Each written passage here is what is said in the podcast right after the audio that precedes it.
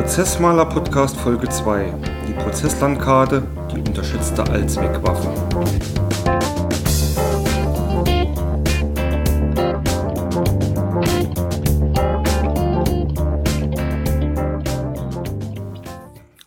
Hallo und herzlich willkommen beim Prozessmaler Podcast, dem BPM Podcast aus der Praxis für die Praxis. Für alle, die gerne ihre Geschäftsprozesse durch Strukturierung und Visualisierung verbessern möchten. Mein Name ist Bernd Hoffing und dies ist mein ganz persönlicher Podcast, in dem ich meine Erfahrungen und mein Wissen mit euch teilen möchte.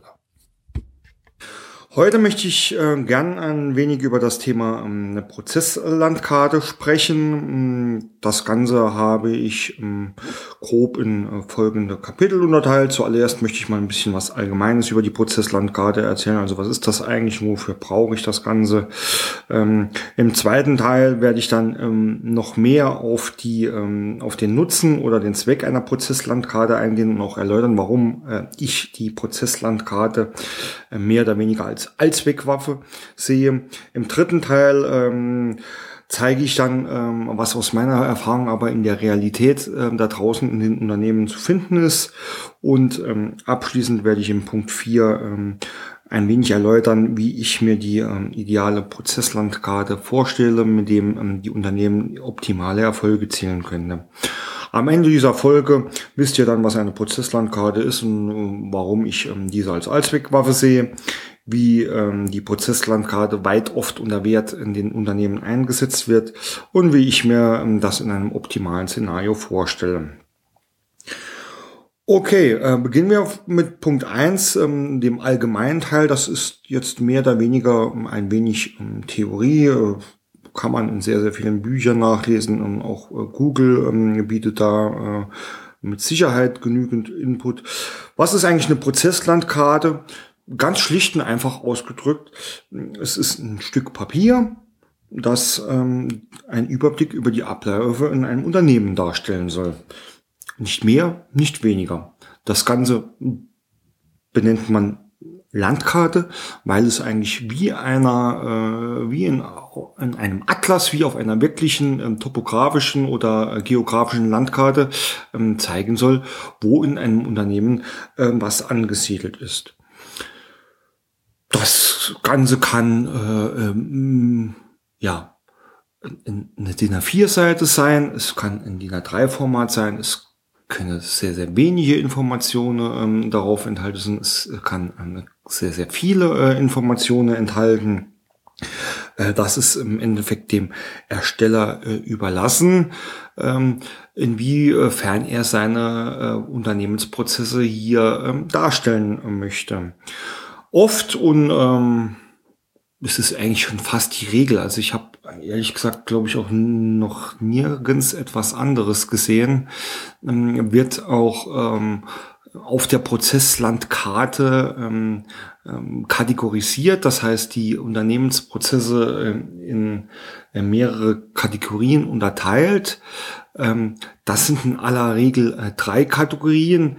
Ähm, und zwar Managementprozesse, Kernprozesse und Supportprozesse. Da gibt's äh, äh, natürlich auch im Wording immer wieder ähm, äh, Anpassungen oder Änderungen. Also ein Managementprozess ist dann durchaus auch mal der Führungsprozess und ähm, ein Kernprozess ist vielleicht ein äh, äh, Leistungsprozess und ein Supportprozess. Gut, das ist jetzt ähm, einfach dann nur aufs Deutsche übersetzt oder ins Deutsche übersetzt, ist dann auch mal ein Unterstützungsprozess.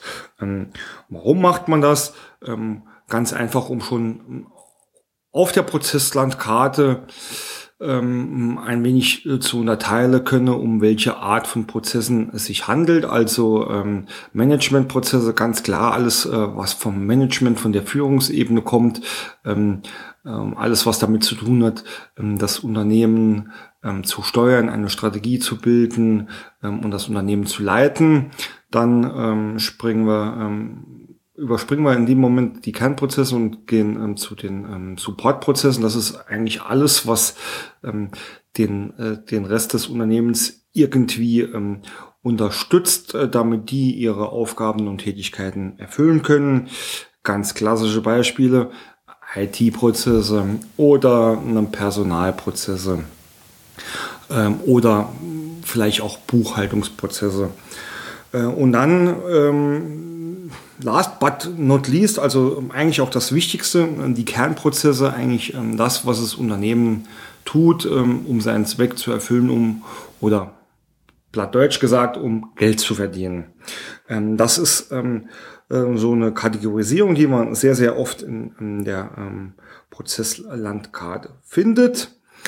Und ähm, im Idealfall, äh, da, da spiele ich einfach schon mal ein bisschen äh, mit den Gedanken im Voraus. Im Idealfall ist eine Prozesslandkarte ähm, auch ähm, die Spitze äh, einer ähm, kompletten ausgewachsenen Prozesslandschaft, ähm, die äh, über eine Prozessarchitektur ähm, vielleicht in verschiedenen Ebenen unterteilt ist, ähm, um die ganzen äh, Prozesse von ähm, vom Groben bis ins Detaillierte zu ähm, beschreiben. Also die Prozesslandkarte soll da immer einen groben Überblick über die Unternehmensprozesse geben. Da steht jetzt äh, mit Sicherheit ähm, nicht drin, welche Schritte äh, ein Buchhalter auszuführen hat, um eine Rechnung zu buchen, sondern das Ganze ist wirklich sehr, sehr abstrakt ähm, als Übersicht enthalten, kann man sich um jetzt nochmal auf das Beispiel der Landkarte zurückzukommen, mit Sicherheit dann als, ähm, als Weltkarte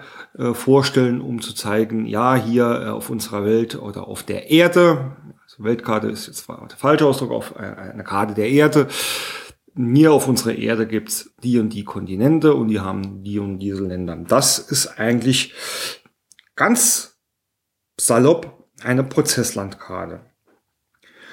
Ähm, gut, können wir eigentlich schon zu Kapitel 2 übergehen. Wofür brauche ich denn eine Prozesslandkarte oder wer braucht eigentlich eine Prozesslandkarte, kann man an dieser Stelle ähm, eigentlich auch fragen. Ähm, das wäre, würde ich jetzt aus meiner Sicht, klar, ich hänge äh, tief in dem Thema drin und bin äh, da ja auch absolut äh, begeistert davon und absolut überzeugt. Ich behaupte, eine Prozesslandkarte braucht eigentlich jedes Unternehmen. Ich ähm, würde sogar so weit gehen, äh, zu sagen, dass auch ähm, Freelancer oder ähm, Startups ähm, eine Prozesslandkarte durchaus äh, sinnvoll äh, nutzen können. Aber in der Regel ähm, alle. Einfach alle. Je größer das, Unternehmer, das Unternehmen wird, umso wichtiger wird aus meiner Sicht ähm, eine Prozesslandkarte. Ähm, nichtsdestotrotz ähm, hat auch nicht jedes Unternehmen eine Prozesslandkarte.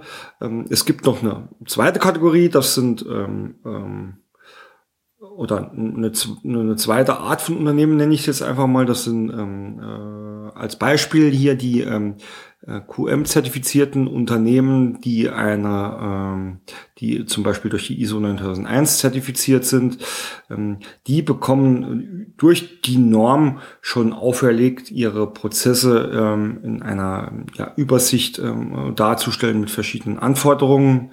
Ähm, können wir vielleicht so in einer separaten Folge nochmal drauf eingehen, weil es eigentlich auch ganz spannend ist, äh, was, was diese, was diese Normen ähm, für Anforderungen an die Prozessorientierung der verschiedenen Managementmethoden haben.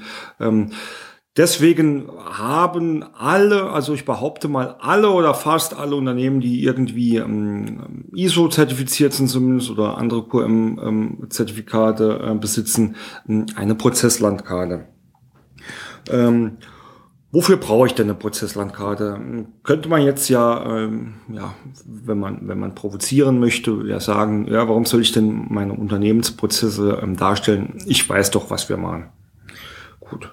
Ähm, solche Argumente ähm, kann man immer äh, schwer entkräften, weil wenn ich jetzt sagen würde, das glaube ich nicht oder das stimmt nicht, würde ich ja irgendwie auch ähm, dem anderen suggeriere, ich ähm, ich glaube ihm nicht. Ich ähm, behaupte, dass er lüge oder behaupte vielleicht im schlimmsten Fall sogar, dass er ähm, nicht weiß, von was er spricht. Ähm, nichtsdestotrotz ähm, ist eine Prozesslandkarte ein hervorragender Überblick über ähm, Sachen und Tätigkeiten, die eigentlich im Unternehmen ablaufen. Und nicht nur das, sondern vor allem auch ähm, in welcher Wechselwirkung stehen denn die äh, einzelnen ähm, Bereiche oder Prozesse miteinander.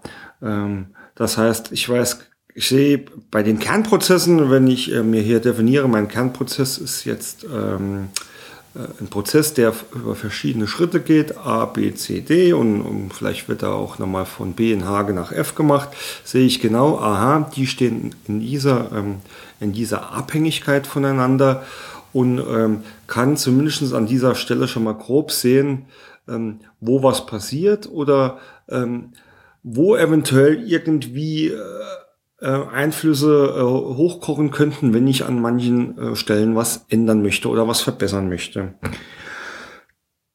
Das ist der eine Part. Zum Zweiten habe ich auf der, auch auf der Prozesslandkarte, das ist eine Möglichkeit, die man hat, die man aber auch nicht machen muss, schon die Möglichkeit, verschiedene Verantwortlichkeiten zu regeln. Also ich sage zum Beispiel, ich habe jetzt hier ähm, den Prozess ähm, den, den groben Prozess ähm, der, ähm, der Bestellung äh, aus, auszuführen und sage, da ist jetzt der Herr Müller verantwortlich und ähm, im, ähm, am Ende der Kette habe ich vielleicht irgendwo Versand durchführen. Äh, da ist vielleicht die Frau Meier zuständig. Ähm, das heißt, ich kann auf dieser ähm, auf dieser Prozesslandkarte eigentlich ähm, auch schon sehr gut Verantwortlichkeiten an einer Prozesskette darstellen. Und so zu einem, zu einer prozessorientierten Organisation einen, wesentlichen Beitrag leiste. Ähm, da kommen wir gleich dazu, wenn wir sehen, warum das alles ähm, meistens in, in, der Realität ähm, noch nicht so funktioniert. Aber ähm, an dieser Stelle habe ich bei einer ähm, vernünftigen oder, oder guten Prozesslandkarte äh, gut und schlecht, das ist natürlich auch immer subjektiv. Ähm, einer aus meiner Sicht guten Prozesslandkarte äh, kann ich hier schon äh, prozessuale Verantwortlichkeiten festlegen. Die können mit organisatorischen Verantwortlichkeiten übereinstimmen, müssen sie aber nicht. Also ähm, gerade wenn ich an, an, so einem Kernprozess vielleicht ähm, mehrere Prozessschritte des Einkaufs schon ähm, auf einer äh, auf dieser ähm, Übersichtsebene darstelle, ähm, muss das nicht bedeuten, dass der ähm, äh, Leiter des Einkaufs, äh, der der dies laut Organigramm ist, auch tatsächlich für äh, die einzelnen ähm, Bestell- oder Beschaffungsvorgänge prozessual verantwortlich ist. Ähm, ich denke, ähm, über Prozessorientierung und Prozess ähm, ähm, Unternehmen oder wie man sich da organisatorisch aufstellt. Das ist ein wahnsinnig interessantes, äh, aber auch sehr ähm, komplexes Unternehmen, das äh, leider, das glaube ich im Kommen ist, aber leider ähm, äh, noch viel Schwierigkeiten äh, in den Unternehmen bereitet, weil einfach man es gewohnt ist, organisatorisch ähm, mit Organigramm, also äh, Aufbau organisatorisch aufgestellt zu sein und um dann hin zu Abläufen und Prozessorientierung äh, sich aufzustellen, ist kein einfacher Schritt, weil das ähm, erfordert auch viel ähm, ich nenne es jetzt mal mentale Umstellung, ähm, die ähm, die Macht der Gewohnheit einfach nicht so einfach durchzuführen ist. Nun ja, äh, nichtsdestotrotz auf einer Prozesslandkarte, wenn man hier seine Prozesse schön aus Unternehmenssicht dargestellt hat, kann man hier auch sehr toll schon Verantwortlichkeiten festlegen und auch kommunizieren. Also eine Prozesslandkarte ist immer auch immer ein Kommunikationswerkzeug, welches nicht nur ähm, der Führungs- oder der Management-Ebene zur Verfügung stehen sollte, sondern allen Mitarbeitern. Da sollte jede Mitarbeiter ähm, ähm, transparent werden, äh, was passiert eigentlich in unserem Unternehmen, wie sind die Zusammenhänge und wer ist an den ähm, ein oder anderen Stellen ähm, verantwortlich. Äh, nochmal erwähnt, ähm, wirklich nur auf einer sehr groben Ebene als, als Spitze einer Prozesspyramide, also eine Prozesspyramide ist, ein Teil der Prozessarchitektur, wie ich, ähm, wie ich äh, meine, mein Unternehmen mit den Geschäftsprozessen strukturiere. Ähm, in der Pyramide steht die ähm, Prozesslandkarte ganz oben, äh, weil sie einen, einen groben, abstrakten Überblick über die Unternehmensprozesse gibt. Und je weiter ich da nach unten gehe, also wenn ich ähm, nochmal das Beispiel von eben nehme, sage, ich habe da ein, ähm, ein, ein Prozess auf der Prozesslandkarte, der heißt Bestellung durchführen. Ähm, dann kann ich den wenn ich eine Ebene weiter runtergehe, natürlich noch detaillierter beschreibe. Also was gehört denn eigentlich alles zu einer Bestellung ähm, durchführen? Äh, das kann, äh, um es jetzt ähm, weiterhin plakativ zu machen, äh, sein, dass ich erstmal äh, mir den Bedarf errechne, dann das Lager prüfe und äh, dann ähm, Lieferanten kontaktiere, äh, bis ich äh, schlussendlich ähm, die Bestellung durchführe. Und auch ähm, diese Schritte der nächsten Ebene, also zum Beispiel den Bedarf prüfen, kann ich in einer weiteren, tieferen Ebene nochmal ähm, detaillierter beschreiben. Und das kann ich, naja, beliebig tief ist ähm, übertrieben, aber das kann ich schon sehr, sehr tief machen. Ähm, das ist dann einfach ähm, ein ein Teil der, der Prozessarchitektur, der, der Strategie, wie ich ähm, das äh, äh, bis in welchen Detailgrad ähm, darstellen möchte. Ähm, aber das alles geht von einer Prozesslandkarte aus. Von dort oben ähm, muss ich ähm, muss ich mich runter bewegen können. Das bedeutet natürlich genauso, äh, dass eine Prozesslandkarte ähm, welches die Unternehmensprozesse darstellen soll, natürlich äh, zwangsläufig auch irgendwo die Unternehmensstrategie mit visualisieren muss. Ähm, das heißt, mir bringt es hier nichts, einfach zu sagen, ja, ähm, ähm, ich unser, unsere, unser Hauptzweck ist die Produktion von, von Autoreifen, ja. Ähm, das bringt mir an dieser Stelle nicht viel, ja. Also ähm, ich muss schon irgendwie hier auf dieser Prozesslandkarte auch ähm, verdeutlichen, äh, wie setze ich in, ähm, meine Unternehmensstrategie ähm, wirklich um. Ähm, genau, äh, das ist dann eigentlich ähm, quasi der Punkt, wo ich sage, auf dieser Prozesslandkarte, äh, wenn man dann in die Kategorien springt, im Bereich der Kernprozesse, sollte eigentlich die tatsächliche Wertschöpfung ähm, aufgezeigt werden.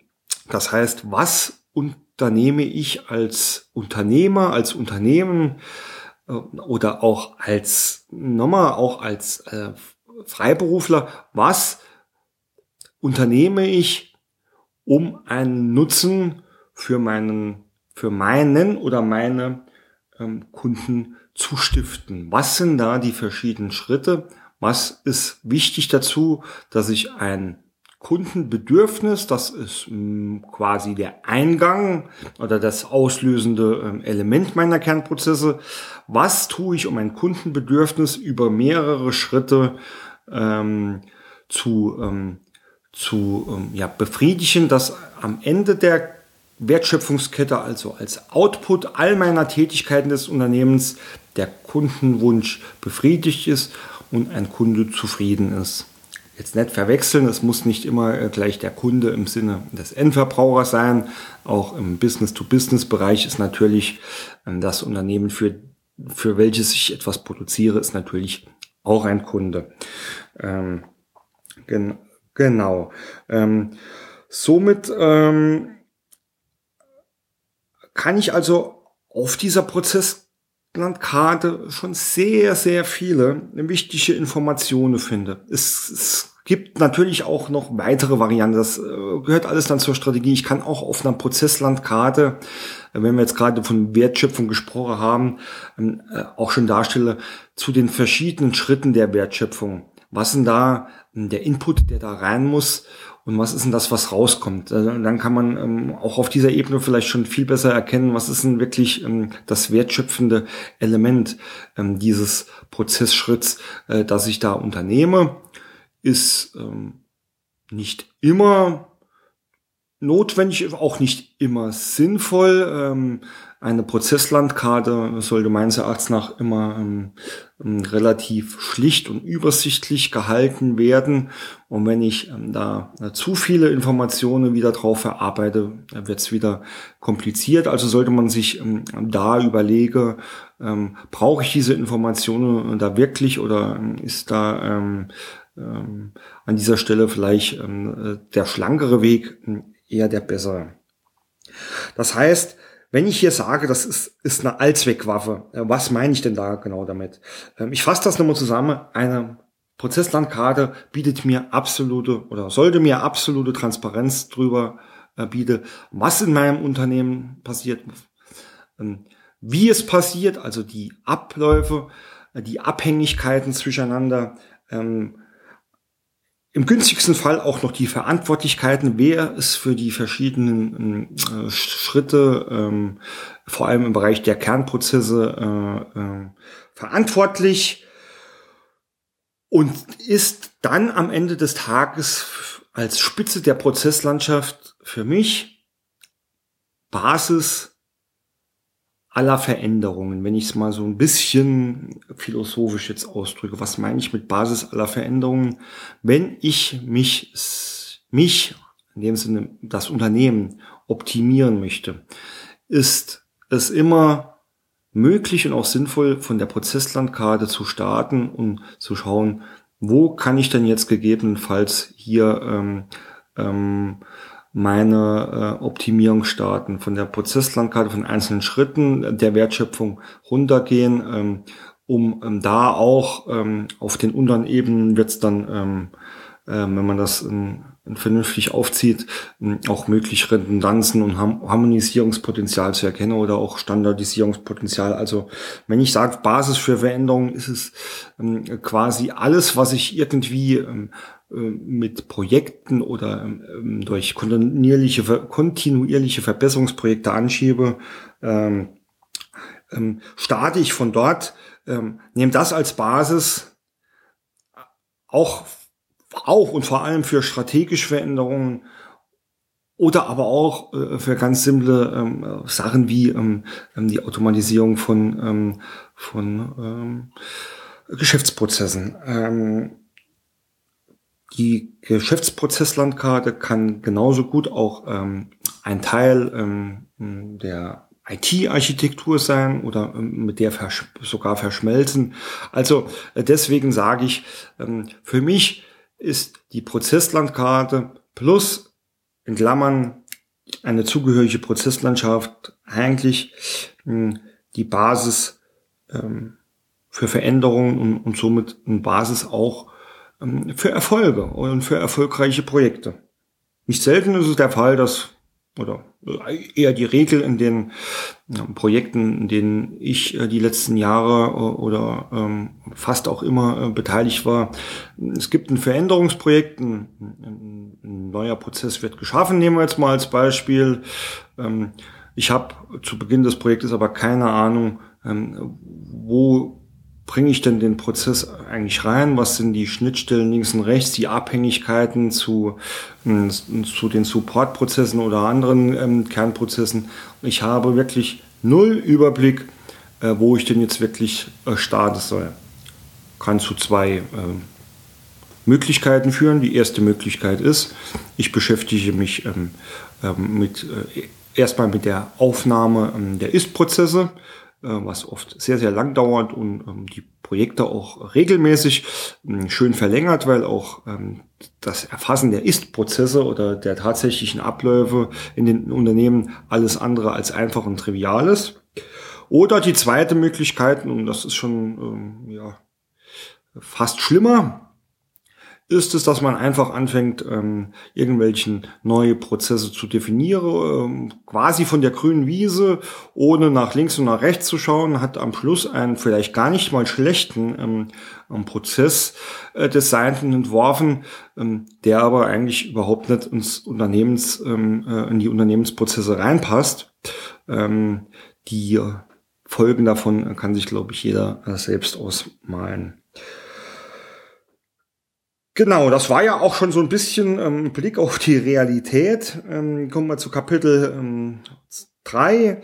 Ähm, die Realität ähm, ist einfach die, dass selbst wenn Unternehmen glauben, sie haben Prozesslandkarten, es eigentlich gar keine Unter äh, Prozesslandkarten sind, sondern ich würde es jetzt mal als Unternehmenslandkarten ähm, bezeichnen. Was bedeutet das? Unternehmen starten, Abteilungen starten, ähm, egal wo das initiiert wird. Ja, wir wollen jetzt mal eine, ähm, Prozesslandkarte machen. Äh, was ist natürlich der einfachste Weg? Klar, ich schnapp mir mal mein Organigramm und guck mal, was da so alles äh, passiert. So.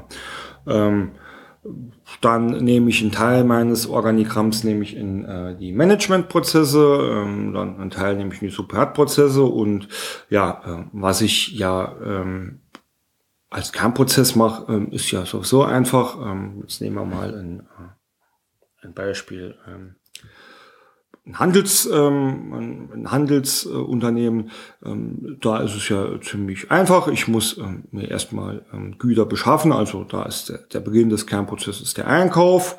Dann äh, muss ich das Ganze irgendwie äh, vielleicht äh, ja lagern, also die Lagerung oder äh, die, die, die, die verschiedenen Filialen beliefern und am Ende des Tages muss ich das verkaufen und wenn man es wirklich dann auf die Spitze treiben will, ähm, mit dem Augenzwinkern gesagt, ähm, kommen auch noch die After-Sales-Prozesse dazu und schon habe ich meine vier Kernprozesse äh, zusammen.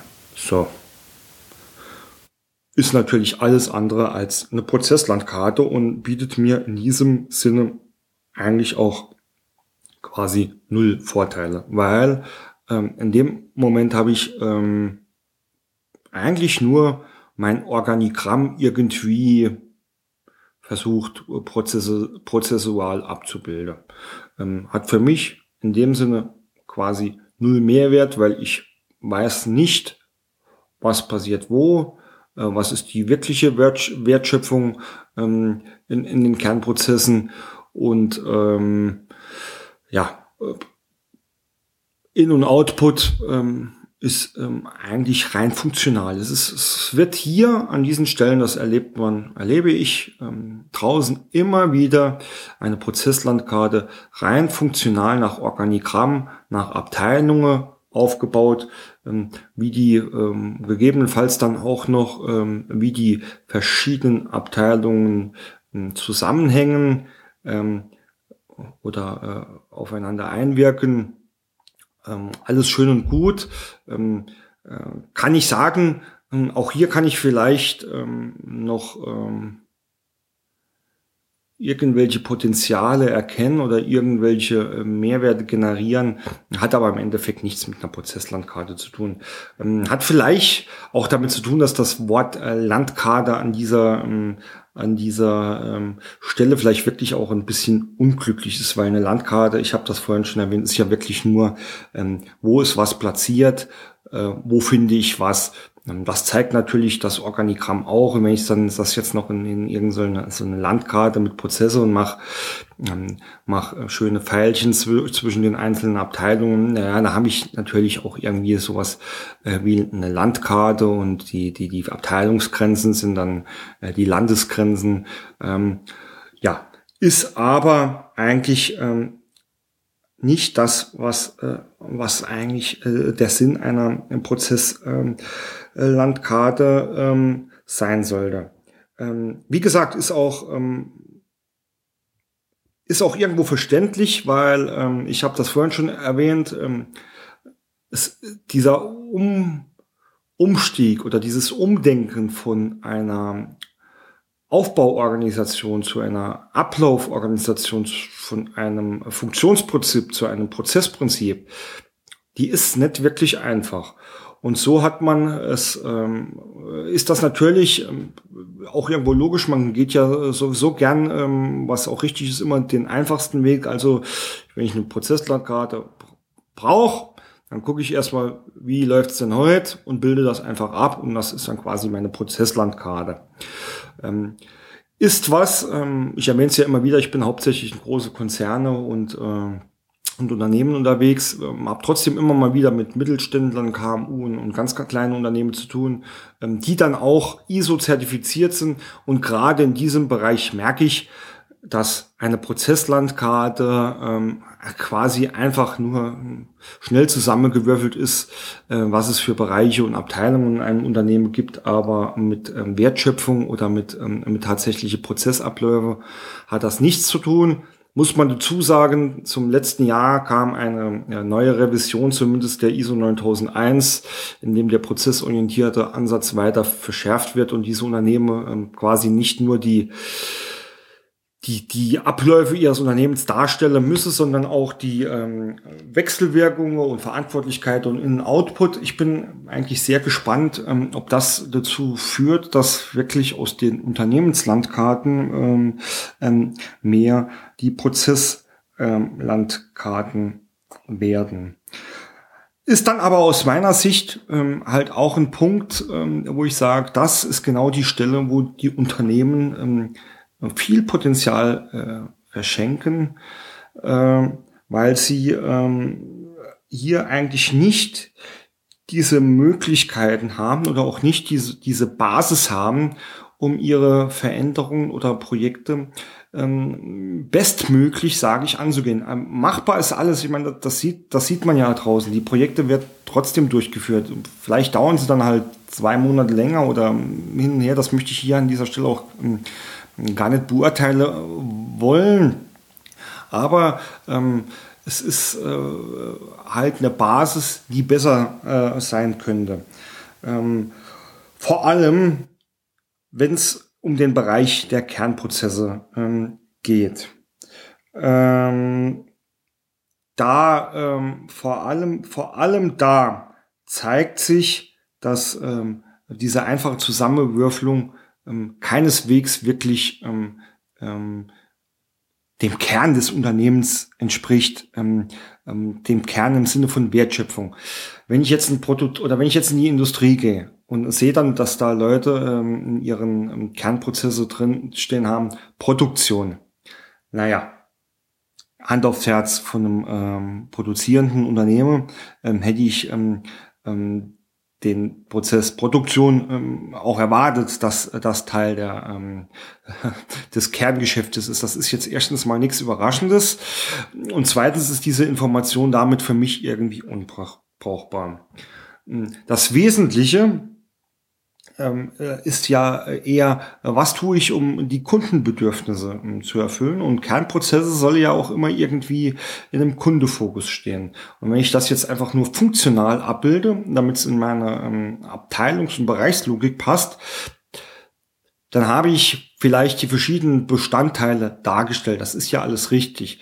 Aber wie das eine auf das andere folgt und an welcher Stelle welcher Wert gewonnen wird, kann ich hier nicht sehen. Und damit fehlt mir natürlich auch die Basis, diese Wertschöpfung zu verbessern, diese Prozesse zu optimieren, zu harmonisieren, äh, zu standardisieren ähm, oder ähm, äh, vielleicht sogar, ähm, ich bin jetzt mit IT-Architektur ähm, nicht ähm, nicht voll im, im Bilder, ich, ich kenne vieles von dem, ähm, aber ähm, äh, weiß, dass ähm, ich weiß oder glaube zu wissen, dass zum, zumindestens äh, im Bereich der IT-Architektur ähm, ähm, funktional ähm, ein funktionale ähm, Geschäftsprozess ähm, und Modelle gar nicht so so verkehrt sind, dass die da auch ähm, vieles draus ablesen können und ähm, äh, damit viel anfangen können. Aber zumindest im Bereich der Geschäftsprozesse ist es ähm, verschenktes Potenzial. Okay, ähm, jetzt habe ich dem dritten Kapitel äh, ja mehr davon berichtet, wie es, wie es draußen ist und wie es meiner Ansicht nach ähm, nicht sein sollte. Deswegen jetzt ähm, mal im, zum Abschluss in Kapitel 4, ähm, wie stelle ich mir denn die, die ideale, die optimale Prozesslandkarte vor? Immer ein wenig mit Vorsicht zu genießen, ein ähm, Unternehmen mit 10.000 Mitarbeitern hat da mit Sicherheit ganz andere Anforderungen und äh, Vorstellungen als ein Zehn-Mann-Betrieb. Aber ich glaube, dann brauchen wir ähm, nicht um den heißen Brei herumzusprechen. Das weiß jeder.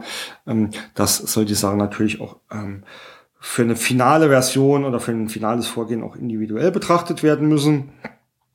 Für mich ist eine ideale äh, Prozesslandkarte einer, die äh, Prozesse darstellt und keine Funktionen.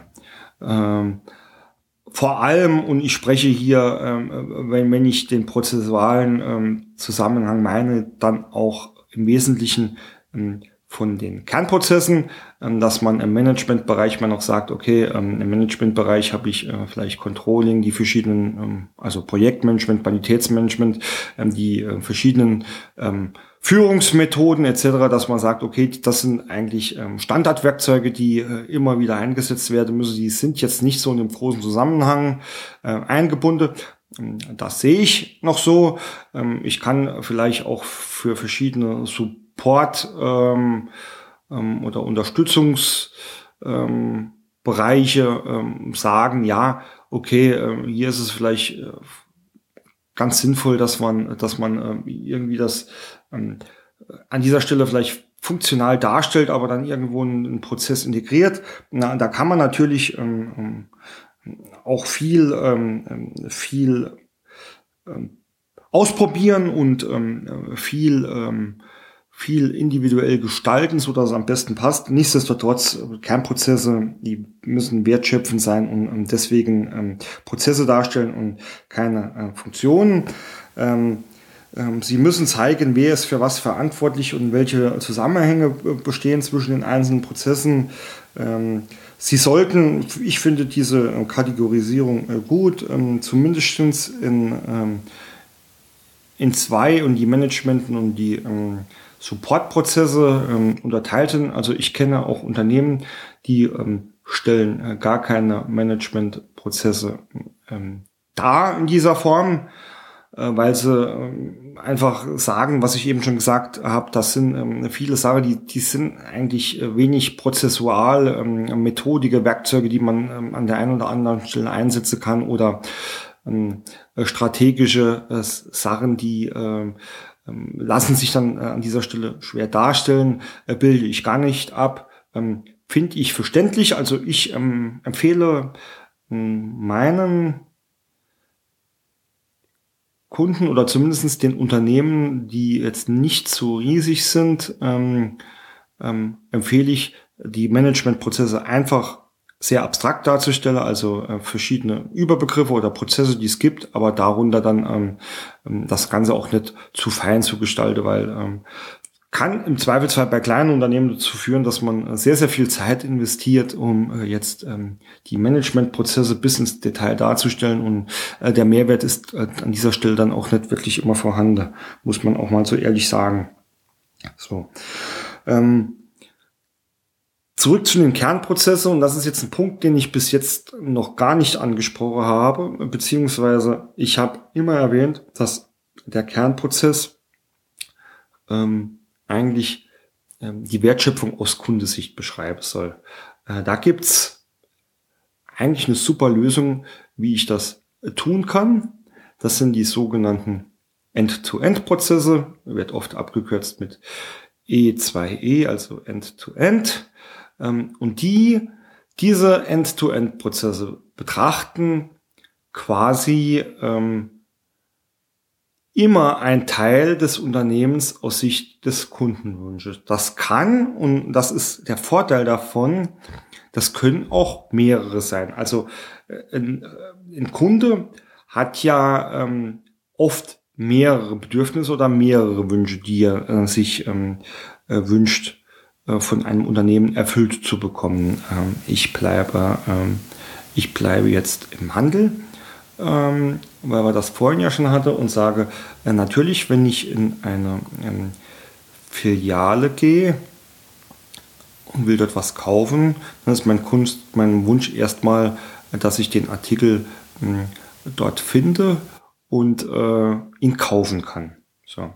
Das heißt, das Kundenbedürfnis ist, ein Artikel zu kaufen. Jetzt kann ich sagen, okay, jetzt gucke ich doch mal, was ich alles unternehmen muss, dass der, ähm, dass der Kunde am Ende des Tages sein, seinen Wunschartikel bei mir im Laden findet und bezahlen kann. Könnte ich in einem End-to-End-Prozess abbilden. Ähm, ich kann, um das Beispiel weiterzuführen, aber auch sagen, jetzt hat der sein Artikel daheim ausgepackt und sieht, mein Gott, jetzt habe ich doch den, den falschen ähm, Bohrer gekauft, ähm, muss ich zurückbringen, dann kommt der mit einem ganz anderen Bedürfnis wieder äh, zu meinem Unternehmen, nämlich, ähm, dass er ähm, den ähm, Kunden ähm, den, den Artikel umtauschen kann oder ähm, zurückgeben kann.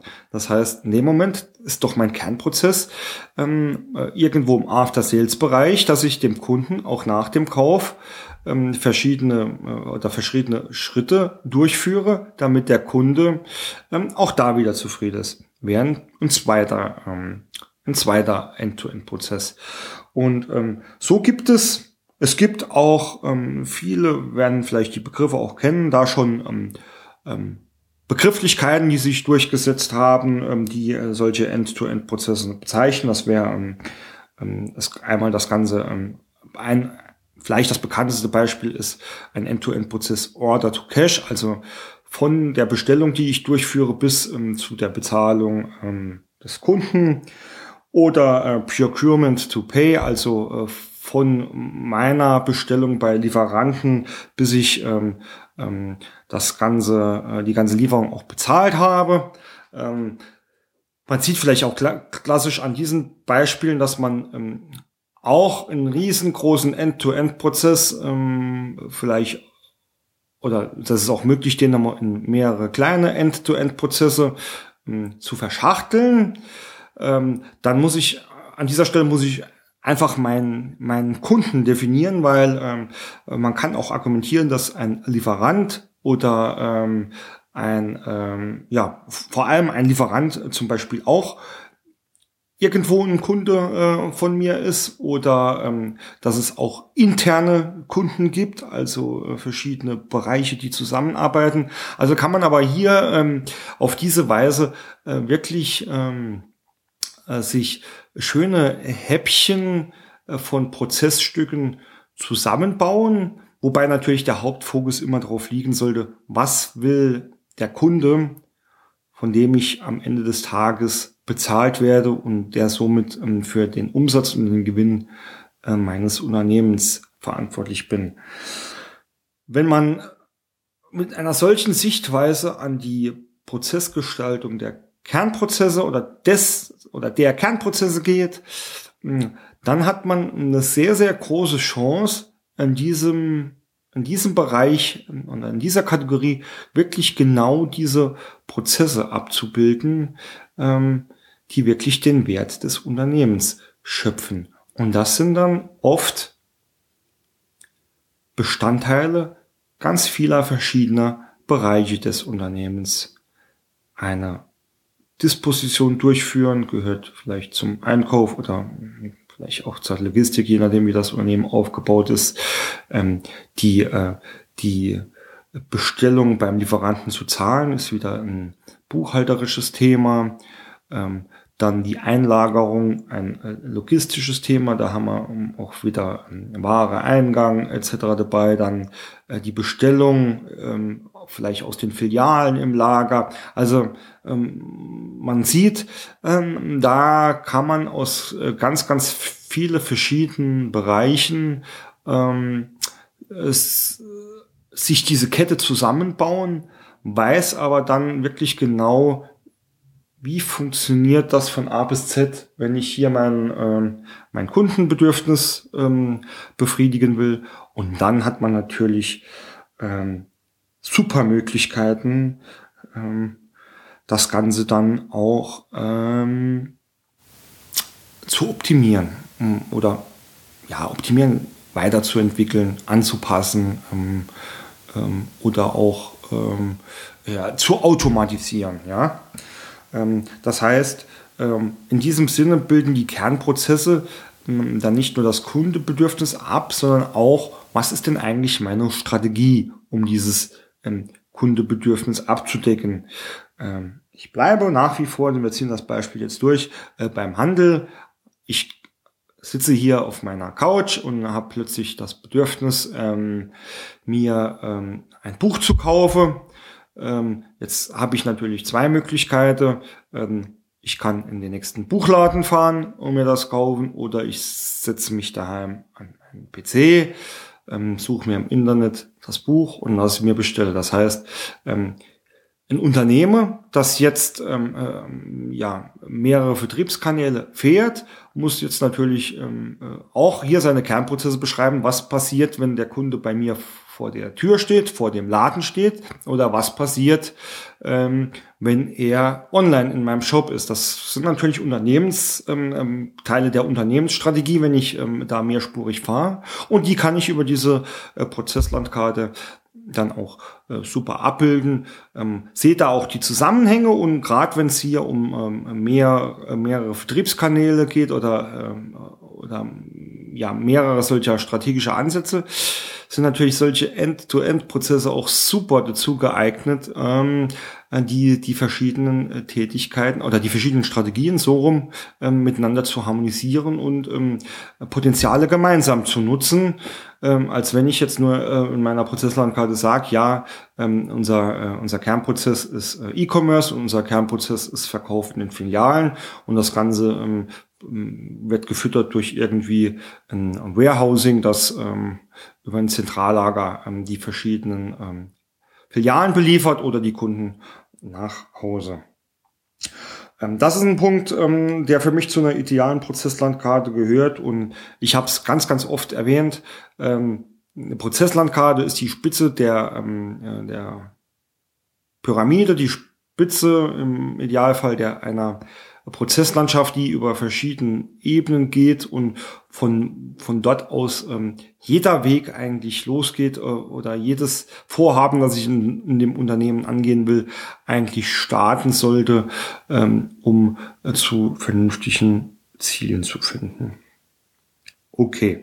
Ähm, so viel mal zu, ähm, zu dem, wie ich mir eine ideale Prozesslandkarte vorstelle, ähm, ist dann eigentlich auch das inhaltliche ähm, Ende der heutigen Episode. Ähm, ich weiß, dass äh, vieles noch sehr allgemein gehalten war. Ähm, ich werde ähm, auf der Webseite unter der entsprechenden Folge mit Sicherheit auch noch ein, paar Links oder Beispiele zeigen, ähm, damit man sich das vielleicht auch ein bisschen besser vorstellen kann. Abschließen möchte ich ja ähm, inhaltlich jede Folge mit ein paar Tipps und Tricks. Das ist an dieser äh, Stelle ähm, jetzt ähm, auch schon öfters gefallen und ähm, vielleicht auch sehr trivial oder allgemein, aber man sollte sich ähm, trotzdem beherzigen, weil ich es sehr, sehr wichtig finde,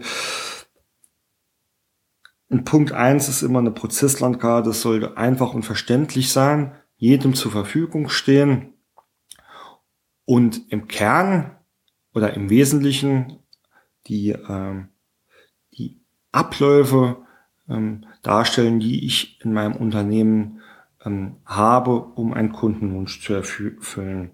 Das heißt, der zweite Tipp ist dann halt immer darauf zu achten, dass ich wirklich ähm, Abläufe und Prozesse darstelle und keine Funktionen. Nehmen sich eine, nehmt euch eure Prozesslandkarte, nehmt euch euer Organigramm, haltet das nebeneinander. Kann man oft schon ganz schnell sehen, ähm, wie so eine Prozesslandkarte entstanden ist. Und der dritte Punkt ist immer, es ist ein, eine Prozesslandkarte kann und sollte ein ein Instrument der Unternehmensführung sein, der, der Unternehmensstrategie sein, diese Unternehmensstrategie dort zeigen und abbilden und somit dann auch immer als Basis der, ähm, der künftigen Vorhaben sein. Ähm, vor allem ähm, äh, oder im Optimalfall noch mit einer ähm, unterfütterten Prozesslandschaft.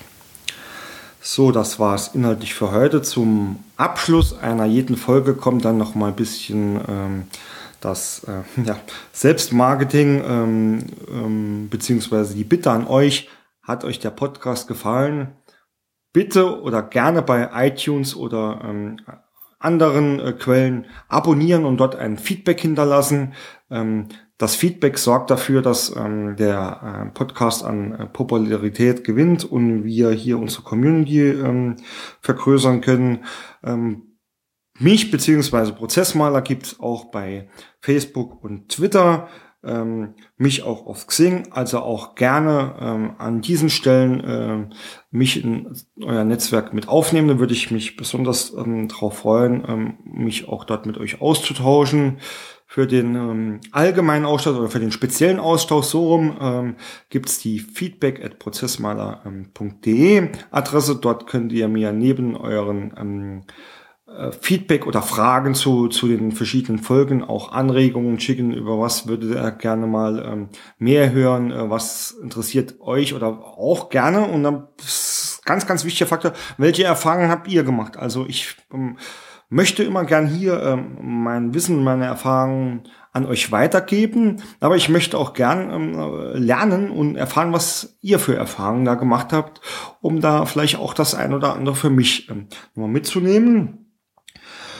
Äh, last but not least gibt's auf prozessmaler.de könnt ihr euch auch für meinen Newsletter eintragen. Dort gibt's immer alles ähm, äh, einmal oder regelmäßig kompakt alles äh, Neue äh, an Inhalten von Prozessmaler, also Podcasts, ähm, Blogs etc. Ich werde dort auch regelmäßig ähm, ähm, exklusive Artikel oder Materialien und, und Werkzeuge ähm, versenden, die ich so nicht auf der äh, Homepage haben äh, werde. Ähm, deswegen tragt euch dort ein, äh, macht mit, werdet Teil äh, der Prozessmaler-Community. Ähm, Würde ich mich drüber freuen. Ansonsten kann ich nur sagen, vielen Dank fürs Zuhören. Ich wünsche euch viel Spaß und viel äh, Erfolg bei euren Projekten. Bis zum nächsten Mal und nicht vergessen, auch Prozessarbeit kann Spaß machen. Euer Bernd Ruffing.